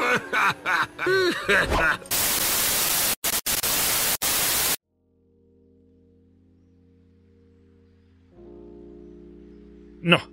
Cuando revelaron el loto, lo- el loto blanco, yo quedé boquiabierto. Y de pronto si hacemos un episodio 2 podemos hablar acerca de la organización del loto rojo. Pero eso sí ya sería para otro, para otro día. Te pregunto. di- discutimos los cinco personajes principales y ya había dicho que obviamente hay muchísimos de los que se podrían hablar, pero tú tienes alguno que te llamó la atención. Bueno, ya que lo hablamos anteriormente, eh, está Azula, la hermana de, de Zuko. Eh, es la típica hija malcriada, pero como el pródigo de la familia. Eh, ella es como lo tiene todo natural, le sale todo fácil. Cierto. Eh, es una ma- maestro de fuego natural, de hecho su fuego es azul eh, y pues puede manejar la electricidad muy fácil. En el fuego control, cuando aprenden a manejar el, el fuego Aang y, y Zuko con los dragones, eh, vemos diferentes colores, tonalidades de fuego. Eh, pues eh, tenemos a, a Azula con fuego azul, que pues esto es como algo muy especial que se da, muy raro. Muy raro. Pues yo creo que ella es como siempre queriendo como resaltar, eh, llamar la atención, ser como la primera en todo. La Sí, mejor si no gano yo, no lo gana pero al- nadie. Al, final, como hacen ese twist de loca, como se le, como ya, como psicópata, no sé, Sí. sociópata, como con el pelo caído, desorganizada, eh, y en esa pelea que tienen con Zuko. Esa pelea fue una esa- chimba. Fueron muy Azula contra Zuko y Katara. Y Katara. Muy chévere. Que en una parte yo pensé que iban a terminar uniendo a Katara. Pues muchos pensaron que se iban a terminar enamorando. Hasta muchos lo preferían. Eh, Algo que vale la pena mencionar aquí también es que de la misma forma que la nación de agua tenía mayor capacidad durante la luna, e incluso la luna llena, que podían usar el control de sangre, un evento climático en el mundo de Avatar era, bueno, astrológico, no climático, era que cada cuantos años venía un cometa y cuando venía el cometa las, los maestros de fuego ah, tenían su poder aumentado. Entonces, eh, en, esas, en esos eventos, en esas batallas, eh, el fuego, como que la dimensión de las batallas se aumentó y si pensabas que, las, que estos conflictos eran peligrosos antes, con este, este buff, con este nuevo capacidad destructivo, el, el Señor de Fuego destrozaba. Bro, ¿te acuerdas en esa escena que estaban en esos, en esos globos? El man era En los globos. tremendo. O sea, es muy curioso eso que recibieran el, el, el poder de un cometa que se llamaba Sosen's Comet. El cometa Sosin, que es el anterior Lord del Fuego. eh, que de hecho con ese cometa fue que destruyeron al, al reino del, del- Pues, o sea, la, la tribu del Sí. aire. Eh, pero hay un hay una un descubrimiento que tienen dentro de la serie que lo encontraron en esta biblioteca no Sí, acuerdas, uf, la biblioteca. de la arena que había un búho que era el como El guardián. que- el guardián el que sabía dónde estaba todo decía si te llevas algo te tienes que quedar Tienes acá que dejar, ya, no sé ya, ya. qué. y eh, encuentran el tema del eclipse Ujú. Con el eclipse pierden totalmente El control del pierden fuego. totalmente el control y creo que duraba como unas un par de Sí, algo horas así. y en este tiempo trataron de conquistar eh, poder pues o sea acabar con la guerra y terminó pues siendo una trampa pero eh, esos episodios El final, sí, buenos. me acuerdo. Esa, tuvieron ese plan. Y no, creo que la historia hubiese terminado de otra forma si hubiesen acabado con la guerra en ese momento, cuando aprovecharon el, el, eclipse. De hecho, creo que ahí fue la división de la tercera temporada que hicieron. hicieron como un, como un half season finale eh, con, con, el eclipse y después continuaron con el otro. Con eso una división de temporada, de la tercera temporada. Yo, personajes que me llamaron, que me gustaron mucho, es, es imposible no mencionar al tío Iroh. ¿Cómo decirlo? Fue uno de los personajes que afectaron de forma positiva a cierto a, alguien como Zuko, por ejemplo, alguien que al principio fue un personaje dedicado a la venganza, dedicado a, a una misión semi imposible. Y nosotros vemos que el tío Iroh fue hasta, hasta aburrido, ¿no? No, no, no, no lo entendíamos.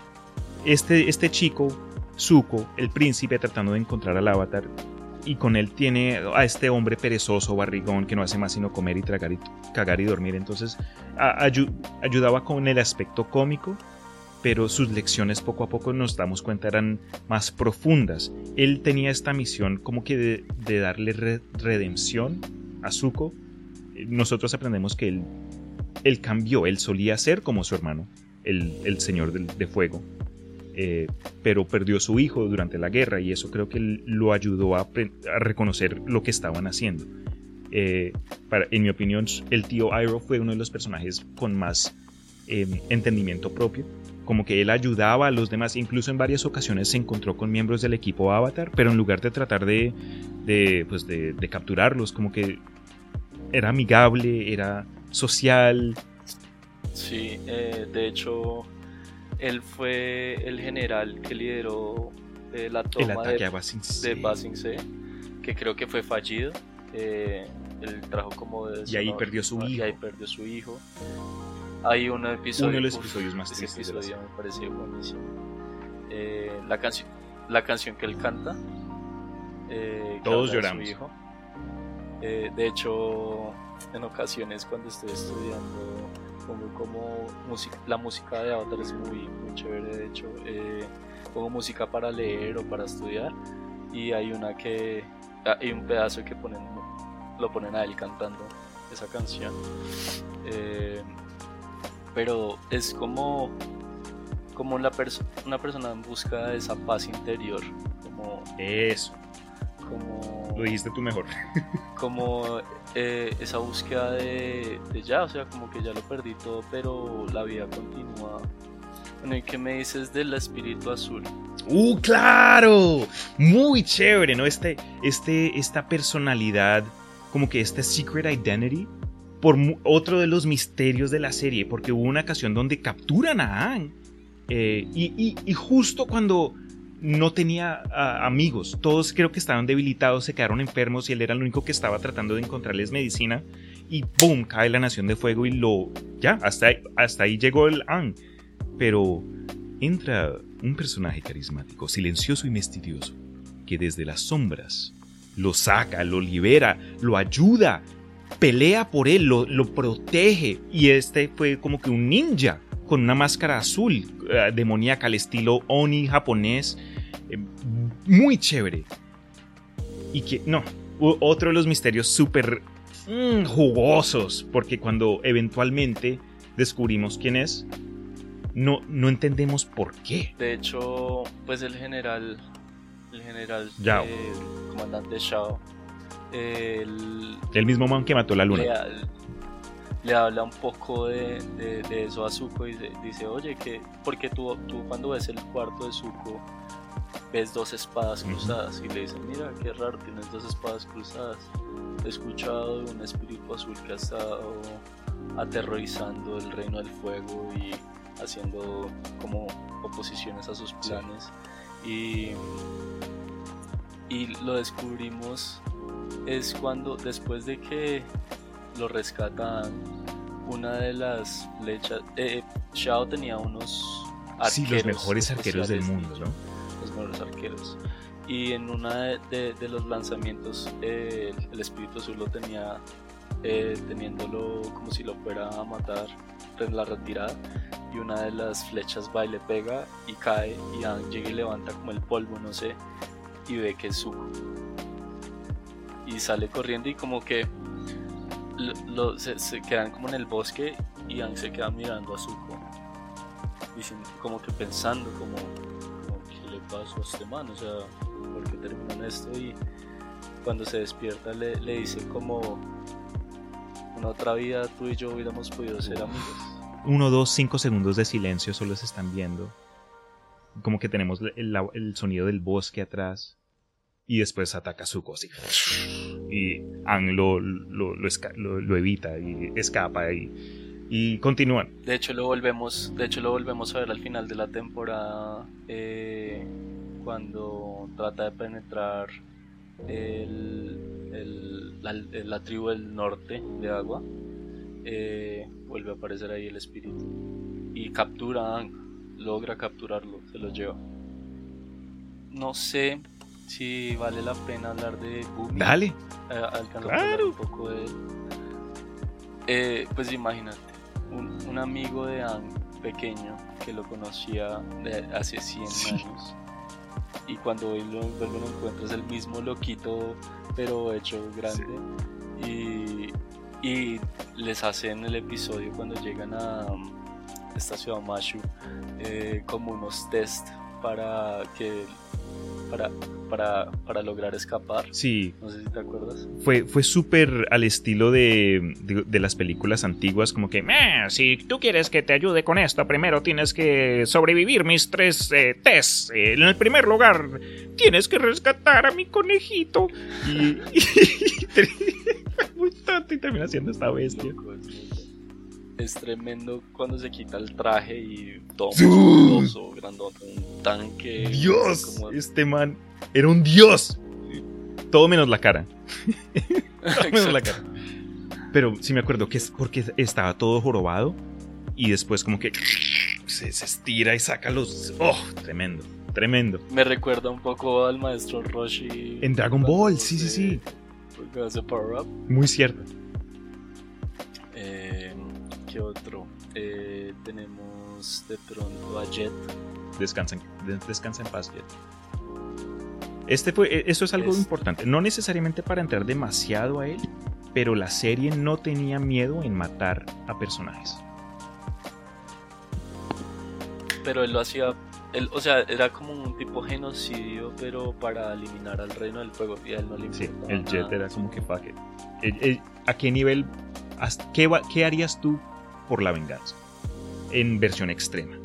Ese fue otro personaje que, que muchos pensaron iba, iba a unirse al, grupo, ¿no? De la misma forma que habían quienes pensaban que Zuko y Katara iban a terminar juntos. Habían, cuando se introdujo Jet y, su equipo de, Robin Hood, muchos decían, ah, más amigos, tenemos más, más gente, pero eh, la forma de la cual él quería eh, deshacerse del Reino de Fuego iba en total contraste de los valores de Anne pacifistas. Yo creo que uno que debió haber tenido más protagonismo, pero sobre todo un episodio, no sé si uno o dos episodios, fue el maestro Patik, el guru Patik.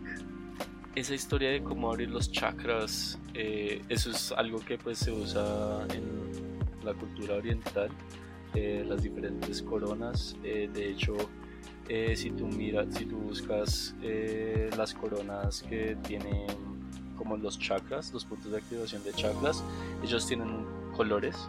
Está el rojo, el naranja, el amarillo, el verde, el azul y el morado, creo que están ubicados en diferentes partes del cuerpo. Y cada vez que está liberando un punto de chakra, él explica a qué viene reflejado. Entonces, a veces a la tristeza, al amor o al amor que no puede, eh, a la pérdida, al miedo, y van poniendo el color en, la animación van poniendo el color que representa cada, cada, cada punto de chakra. Eh, que eh, pues fue el entrenamiento de para poder dominar el estado avatar. No hemos mencionado el estado avatar bueno, entonces Patik le estaba tratando de enseñar a liberar este estado eh, y la única forma de poderlos ya terminar de liberar era dejar ir a todos sus seres amados para poder ser libre y poder controlar. Entonces el estado avatar es un poder especial que tienen todos los avatar.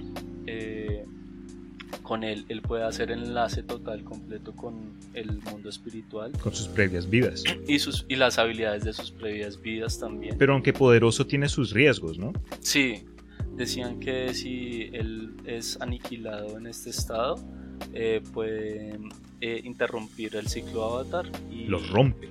Y, hasta ahí no llega. Permite, y hasta ahí llega el ciclo. Entonces es un estado del cual necesita control eh, y por eso pues él llevó este entrenamiento con el Guru Patik. Ok, Germán, entonces acá otro punto que quería compartir contigo, pues obviamente como nerd, eh, yo hace años me compré este compendium donde aparece mucha de la arte y algo que, que puede, te, leo una, una sección, lo voy a tratar de traducir. Desde un principio, eh, y esto es un mensaje que agregó el creador de, la serie, uno de los diseñadores, eh, desde temprano nos referíamos a An como el niño viento o el niño Buda. Después de eso lo llamamos el ser llave, por lo que al descubrir el término avatar hindú, eh, que era manifestación de una deidad en forma humana, dijimos que este iba a ser como que el personaje principal. Pero curiosamente, y esto es la parte de la razón que lo quería mencionar, es que basado en la información de los creadores, ellos al principio tenían la idea de que Aang iba a ser un niño de una cultura del futuro que tenía eh, avances tecnológicos. Su bastón era como que máquinas y lo demás. Y Momo era un, un mico robot. Entonces totalmente distinto a, a, cómo terminaron las cosas. En lugar de como que de una historia de alta tecnología, terminó siendo algo más basado en la naturaleza y los elementos y el kung fu.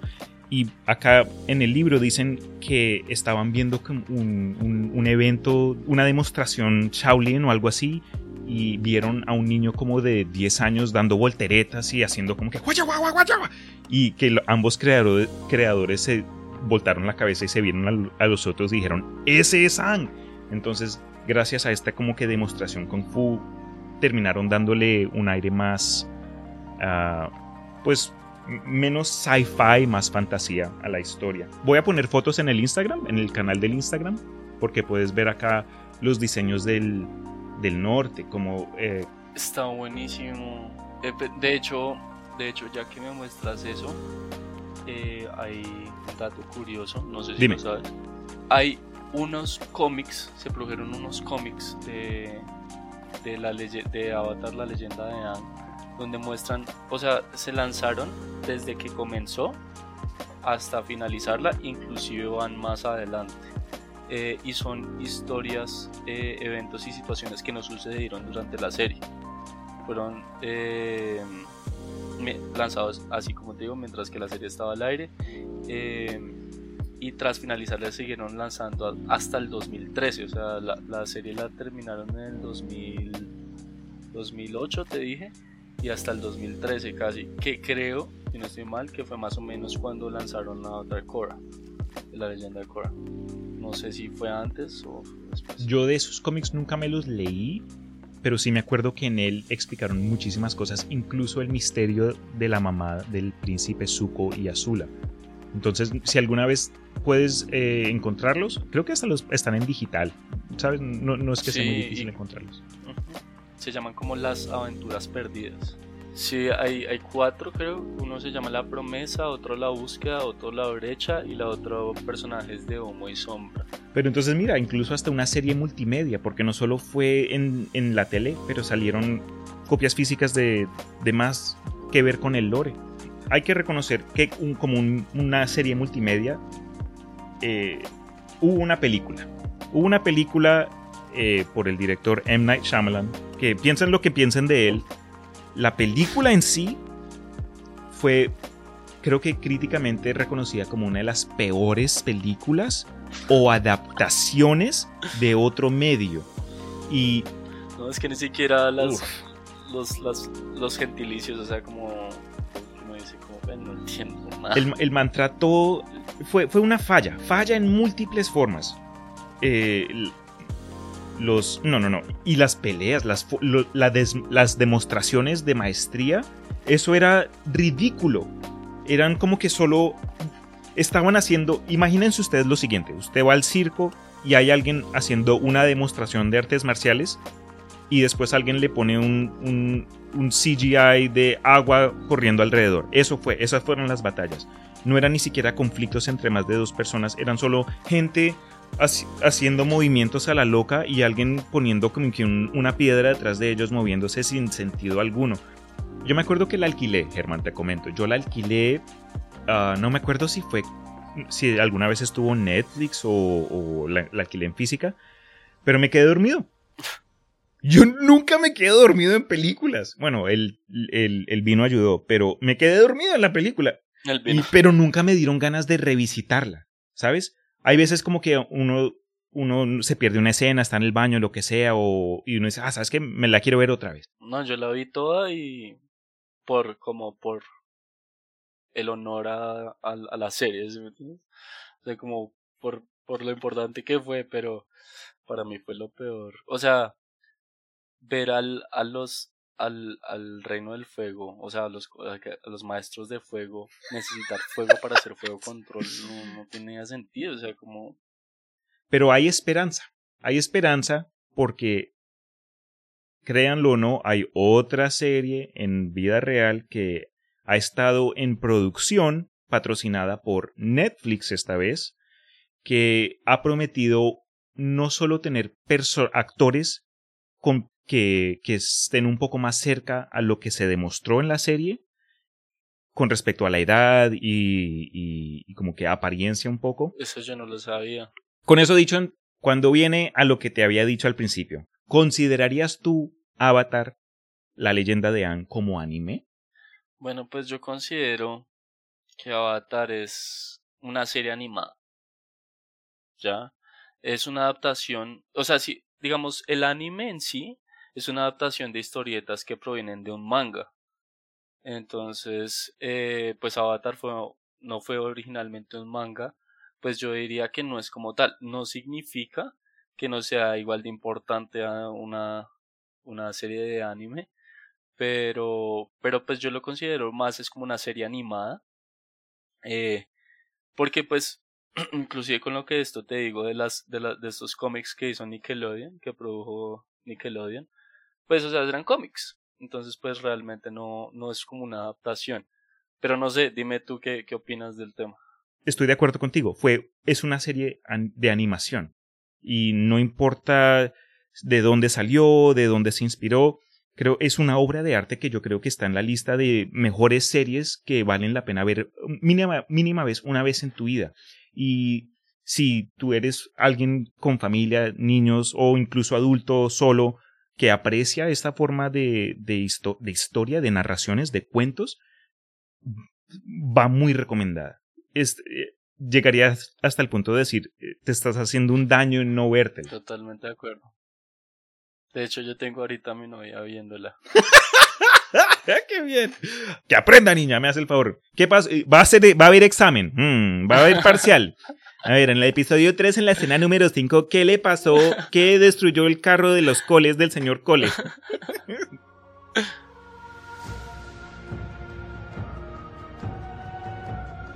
Pero bueno, Germán, eh, con eso dicho, muchas gracias por haberte reunido conmigo el día de hoy. Yo sé que pues no solo terminé algo tarde porque se me olvidó totalmente lo del cambio de horario en cuestión de tiempo Bogotá, tiempo Austin. Yo juré que estábamos al 100. Ah, pero muy, muy entretenido. Tus puntos también muy valiosos. Quedé sorprendido en el poder compartir esto. Porque en nuestro pasado vimos mucho, mucho, muchas cosas, pero esta no fue algo que pudimos compartir me, me gustó mucho poder tener esta conversación contigo, bro. Thank you. Que no, no. Eh, yo creo que chiquitos teníamos siempre como nuestras eh, nuestros debates de series animadas y esta siempre va a ser una de esas que de las que hay que Última pregunta antes de, cerrar.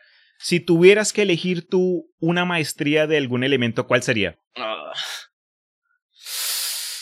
Esa es una pregunta que Siempre, siempre es como un debate que, que uno tiene, pero... Ah, Me gusta mucho el fuego. Me gusta el fuego control. Eh, la verdad, yo soy muy fans del tema de todo el tema que tenga que ver con dragones. Cuando vi ese episodio, cuando los involucraron, yo dije, no. No, quedaste enamorado, me imagino. Muy genial. Que de hecho no tocaba mucho el tema, que ahí eh, llegan como a un templo de sol y es como un, una adaptación como a la cultura azteca. Sí, precolombina. Eh, precolombina.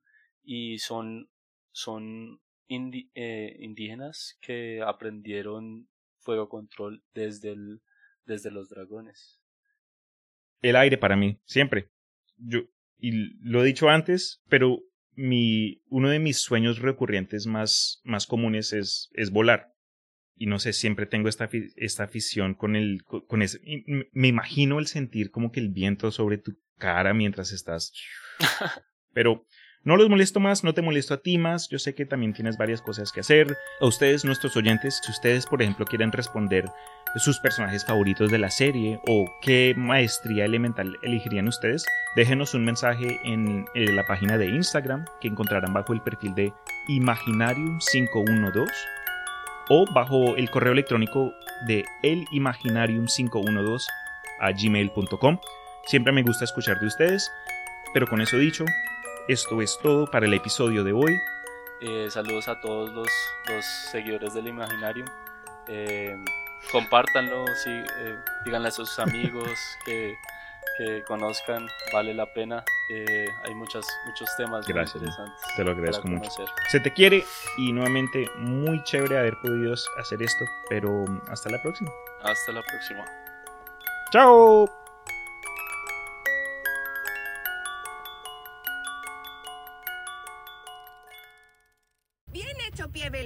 Visualizar, luego atacar.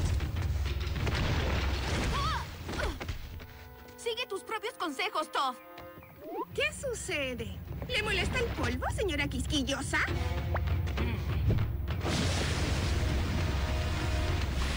Ay, lo lamento. ¿Acaso te mojé, babosa de lodo?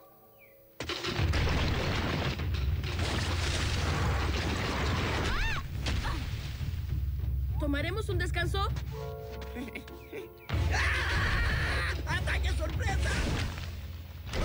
Soka, el ataque sorpresa no funciona si gritas así.